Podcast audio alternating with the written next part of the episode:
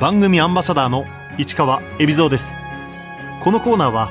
毎回一人の障害者アスリートチャレンジドアスリートおよび障害者アスリートを支える方にスポットを当てスポーツに対する取り組み苦労喜びなどを伺います。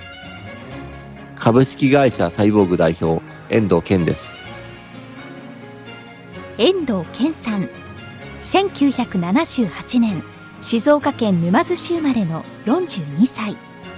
慶應義塾大学大学院修士課程を経て渡米。マサチューセッツ工科大学で博士号を取得しました。現在はソニーコンピューターサイエンス研究所でロボット技術を用いた身体能力の拡張に関する研究に取り組んでいます。2014年には元陸上選手の為末大さんらとともに株式会社サイボーグを設立。競技用の義足開発をはじめ全ての人に動く喜びを与えるための事業を行っています。学生時代はずっとバスケットボールをやっていた遠藤さん。大学で機械工学を学んでいた時義足に興味を持ったきっかけもバスケでした。僕の高校のバスケットボール部の後輩がですね、骨肉腫という病気になりまして、結果的に彼は足を失うことになったんですけれども、当時僕があの歩行ロボット、二足歩行ロボットの研究をしてまして、彼が膝の機能を失うということになってから人間が歩くということに興味が湧きまして、で、彼の足を作って彼を歩かせたいみたいな気持ちが芽生えてから義足に興味を持ちました。僕は当時ですね、あの、技師総具師さんって仕事はしてたんですけども、研究もいろいろ調べたんですけれども、あの、MIT の大学の先生が、ロボットの義足の研究をしているということを、まあその調査の段階で知って、で、その研究の内容にすごい興味を持ってしまって、で、留学をしたいと思った時に、留学をあの申し込む締め切りがですね、3ヶ月後ぐらいには迫ってたので、まあ結構勢いでこう方向性が決まってしまったっていうのがその時の様子です。大学院の博士課程を中退し MIT マサチューセッツ工科大学に研究の場を移した遠藤さん。向こうではどんな研究を？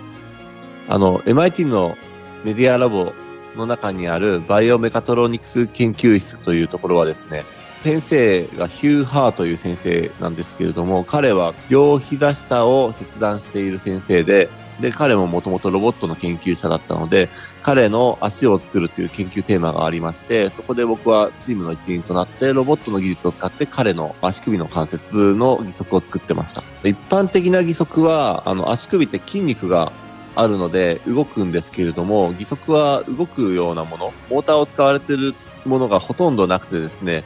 市販化されているものは金属のパイプの先っぽにカーボンのちょっとしたプレートがついているようなパッシブなものが、あの、主流なんですけれども、未だにそうなんですけれども、その時にやっていたのがですね、あの、モーターをつけて人間の足首のように動く機能を持ったものを研究としてやってました。バッテリーと電気とコンピューターが足首についているという形になります。MIT の博士課程修了後遠藤さんは日本に帰国現在勤務するソニーコンピュータサイエンス研究所で研究員となりました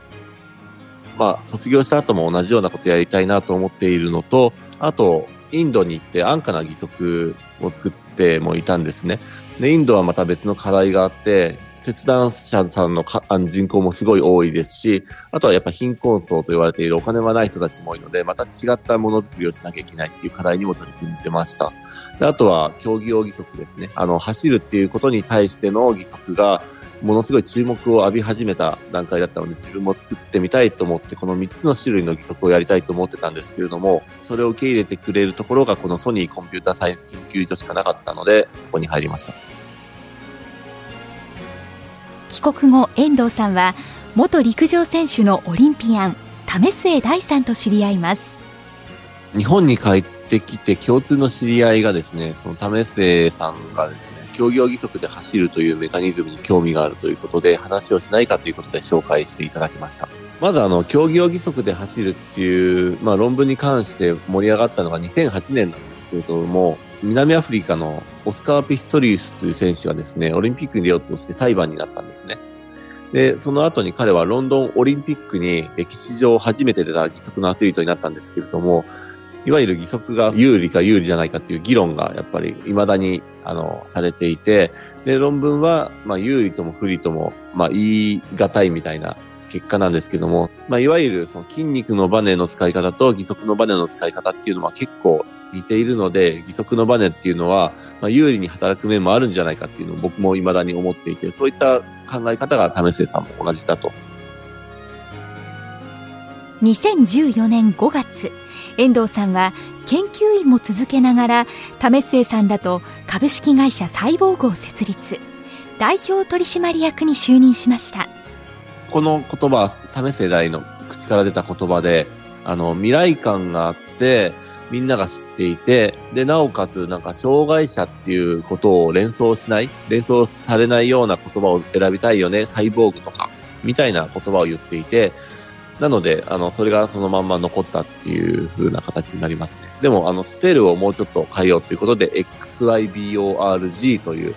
サイボーグという風なスペルになりました。まあ、X ってあの、英単語で言うと、エクシードとか、あの、X なんとかっていう、こう、単語の前につけると何かを超えるとか、何かを超越するっていうような、X なんとかっていう単語にはそういう意味合いがつくので、まあ、X を使うことによって、サイボーグを超える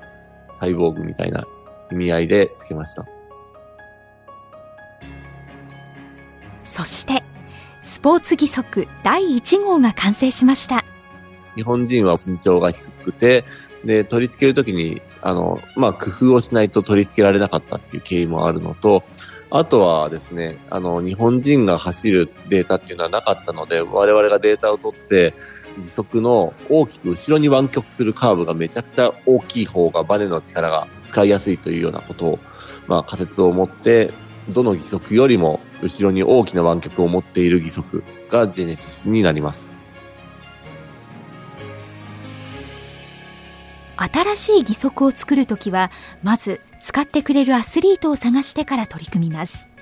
サイボーグの特徴はですねあの選手コーチ技師装具士あとエンジニアとかまあ、そういった人たちが一緒に作るっていうようなことを大切にしてます。なので、あの作ったものはもうどんな初期のプロトタイプでも選手に試してもらってフィードバックをもらうっていうようなことを繰り返しやってました。ものを作るにはやっぱり最初はやっぱ試さなきゃいけないっていうようなこともあって、もしかしたら選手にとっては、まあリスクがある可能性もあるんですけども、そういったものを楽しめるような選手がいいなと思って声掛けさせていただいて、その中で3名と一緒にやることになりました。サイボーグ社で作った最新技術を取り入れた義足を試すため遠藤さんはパラ陸上の選手3人に声をかけチームを作りました最初に声掛けさせていただいた選手はですね、佐藤啓太選手、池田幹夫選手、そして春田淳選手の3名になります。最初はあの、まあ、技師総具師さんが紹介してくれたので、その人が担当している日本人で速い選手2名で、佐藤啓太選手と池田幹夫選手に声掛けをさせていただいて、で、あの、多分最初はですね、義足を作るっていうところよりも、為末大がコーチをするっていうところに興味を持ってくれたと思ったんですね。で、なんでこれをやったかというと、あの、義足で走ることに関しては、我々もやっぱ無知で、あの、まあ、研究論文なんていくらでも出てるんですけれども、やっぱり彼らが日常的にどんな練習をしているのかとか、それが、あの、健常なアスリートとどういうところが違って、どういうところが同じなのかっていうことを勉強しなきゃいけないと思って、為末大自身がその選手たちにコーチをするっていうようなところから始めました。結構選手にとっては負担の大きなデータ計測をやってるんですけれども、まあ、そういったことを協力してもらいながら、で、できたものから順次試してもらっているっていうような形で選手たちに入ってもらいました。佐藤圭太選手は2016年リオパラリンピックに出場全出場選手の中で唯一サイボーグ社の義足を使ってリオ大会に臨みましたリオの次のパラリンピックでいいものができたらいいなっていうふうに思っていて、リオで間に合うかどうかっていうのは正直厳しいかなって思ってたんで、想定外なことが起こったっていう感覚で見てました。僕もやっぱりあの、契約しているとはいえ、やっぱ選手の負担にはなりたくないので、あの、いいものができるまで自分が好きなのを履いてほしいっていうふうには伝えてましたし、で、彼自身も、まあ、サイボーグのジェネシスという義足を履いて、あの、まあ、データも計測しましたし、納得してもらった上でこっちの方がいいっていうふうに選んでもらったんじゃないかなっていうふうに思ってます。佐藤選手はリオで日本新とアジア新記録を樹立400メートルリレーでも日本新記録を出して銀メダルに輝きましたそこまで想定してなかったですね。嬉しかったですね。正直。はい。タイムも彼はベストを出して速くなったし、だけれども、あの、それが彼の努力によるものなのか、義足によるものなのかというと、多分割合としては彼の努力によるものの方が大きいと思うんですよ。なので、義足がもしもともと彼が使ったものだったとしても、ベストが出たんじゃないかっていうようなこともちょっと考えることもありますし、やっぱり選手の負担にはなりたくないなっていう気持ちも大きかったので、やっぱりあのタイムが出たとはいえ、もっともっと研究しなきゃいけないなと思っていたので、まあ、先が開けたかというと、まあ、課題がいっぱいあったので、それをまだ粛々とこなしていかなきゃいけないなっていう気持ちの方が大きかったんですけれども、あの、それ以上にですね、佐藤選手が、あの、リオで走ったことによって、海外選手がサイボーグを知るっていうことが大きかったと思います。そのその点で言うと、海外選手が履いてみたいっていう問い合わせが増えたので、そっちの展望の方が開けたなっていうイメージがありました。遠藤さんは義足ユーザーが気軽に走れるプロジェクト Blade for Allに参加統括役を務めています Blade for Allっていうプロジェクトはアスリートじゃなくて普通の切断患者さんが日常的に走れるような社会になったらいいなという思いで始まりました。パラリンピックが東京に決まったということでですね、アスリートが義足で走るっていう映像を見たことがあるっていう人が増えてきたんですけれども、一方で、あの、選手の人口が劇的に増えたかというと、そんなにやっぱ増えてなくて、でその理由は、まず一番大きな理由は、ブレードと言われている板バネの部分がものすごい高いということとか、自分がそのブレードを使って走るっていうことに対して、当事者意識が少ないとか、あとは走ったら、学校出したら危ないよねって思ってる人が未だにいるとか、まあ、いろんな問題が点在してるんですね。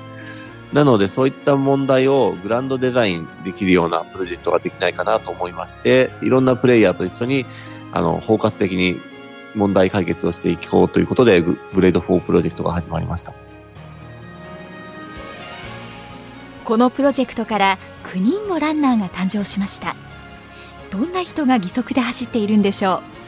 基本的にはあの未成年でブレードで走った経験が少なくてでなおかつこれから日常的に走りたいっていう思いを持っている子に声掛けをさせていただいてます。ユーイング肉腫っていう佐藤啓太選手と同じ病気で足を失った子がいるんですけれども、中学生で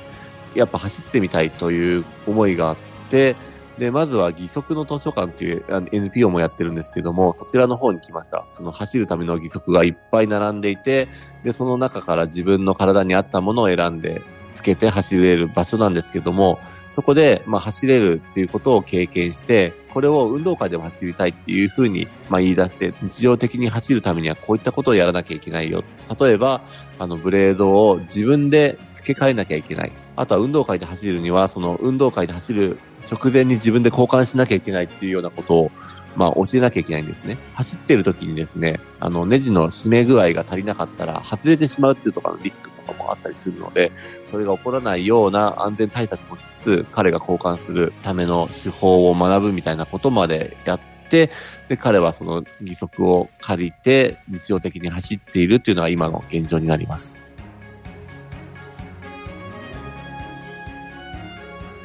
遠藤さんはこのプロジェクトの今後をどう考えているんでしょう？ Blade for Allは別にあのアスリートを育成するためのものではないかなと思ってまして、将来看護師になりたいって言ってる子とか、あとは救急救命士になりたいっていう男の子もいるんですね。あの、健常者の子供では、あの、運動会で走ってる子を見て、あの子はオリンピアンになるんだって思う子って多分あんまりいないと思うんですよね。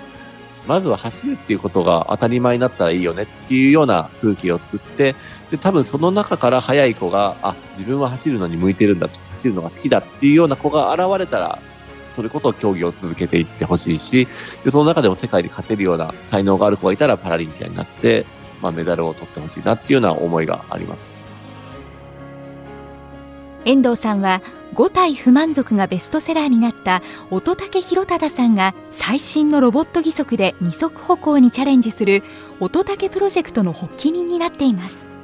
これはもともとあの僕がロボットの義足の研究をしていることもあって、あの、このロボット義足というものを世の中にこう発信したいと思った時にもちろん論文とかもやりますし、講演もやるんですけれども、もうちょっと身近に感じてもらいたいなっていうふうにずっと思ってました。で、その中で、まあ、ロボットの義足はですね、今までの義足と比べてモーターが入っているので、できることの割合がちょっとだけ増えるというか、階段を上るとか、あとは立ち上がるとか、そういう能動的な動きが、まあちょっと楽になるぐらいの機能を持ってるんですね。このロボット義足を世間に PR する上で乙武さんは快諾プロジェクトがスタートしました最初思ってたよりもやっぱ難しいなっていうふうには思ってますね。あの、最初はやっぱもうちょっとサクッと歩けるんじゃないかと思ってたんですけれども、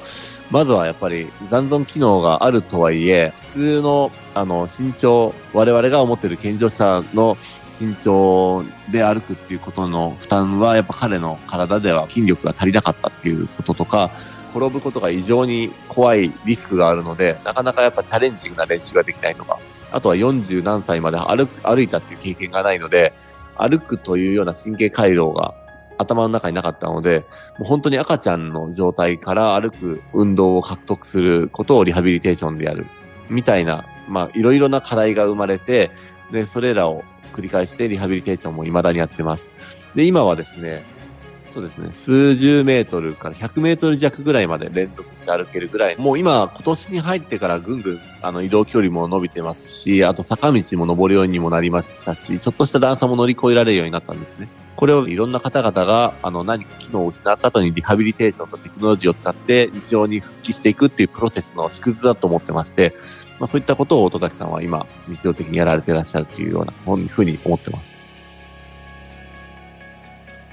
乙武プロジェクトが最終的に目指すものは？まあ、テクノロジーは、あの、本人の努力なくしては、あの、機能しないっていうのが一つと、あともう一個大事なのは、歩くことが全てじゃないっていうふうにも思ってるんですね。なので、今回、音竹さんは、あの、歩く努力をしてるんですけれども、それが車椅子を否定することではないっていうことも大事かなと思ってます。音竹プロジェクトに関しては、四肢欠損の人が歩くというオプションが当たり前になったらいいなっていうようなテーマがあったりします。遠藤さんにとって理想の義足とは？メガネをかけている人を見たときに、その人の裸眼がどれぐらいなのかっていうことって意識することって我々ってほとんどないんですよね。義足が足についていたとしても全く気にならないというか、それは見た目もそうだし、動き方もそうだし、我々が違和感を感じないような義足が作れたらいいなっていうふうには思ってます。で、これが一つの理想形の一つと、あともう一個はやっぱりあの、走るという機能に特化したら、人間の足を上回れるんじゃないかというふうにも思ってますし、めちゃくちゃ速く走れる義足を作りたいというふうに思ってます。